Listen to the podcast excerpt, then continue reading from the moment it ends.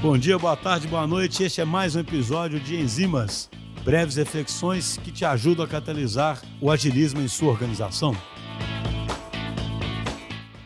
Olá, pessoal. Tudo bem? Meu nome é Isadora, eu faço parte aqui do RH da DTI e hoje eu tô aqui com a Lúbia e a gente vai falar um pouquinho sobre feedback.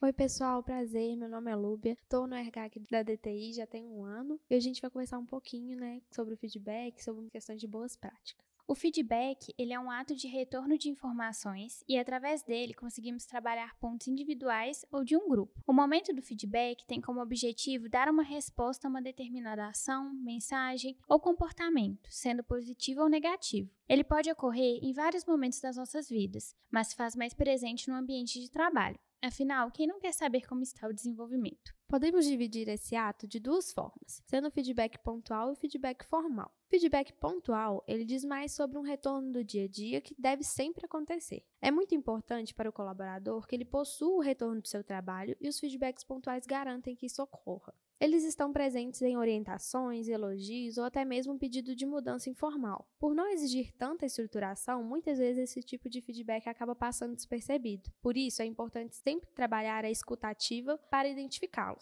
No entanto, também é importante termos ocasiões destinadas ao feedback que serão direcionadas apenas para isso e chamamos esses momentos de feedback formal. Um estudo da Harvard Business Review descobriu que 92% dos entrevistados concordam que uma crítica, se fornecida de forma adequada, é eficaz para melhorar o desempenho. E como se preparar para esse tipo de diálogo? Para que esse retorno seja efetivo, é necessário que esse momento seja valorizado tanto pela pessoa que fornece feedback, tanto para a pessoa que recebe. Lembrando que para oferecer o feedback a alguém, você não precisa estar necessariamente em uma posição de liderança. É possível praticar o feedback 360, envolvendo todas as pessoas do time, e esse momento auxilia no desenvolvimento tanto individual quanto da equipe. É importante entender que esse momento não diz respeito apenas sobre um retorno das atividades daquele indivíduo, mas sim como uma orientação para o seu desenvolvimento profissional e a sua trajetória. Através disso, o colaborador recebe o feedback e deve aproveitar para poder extrair planos de ação e se desenvolver no campo que foi citado, ou utilizar isso como uma alavancagem para seguir em uma área que goste ou que se identifique. Para quem dá o feedback, deve-se estruturar o que será dito e de forma clara e direta, não levando apenas um você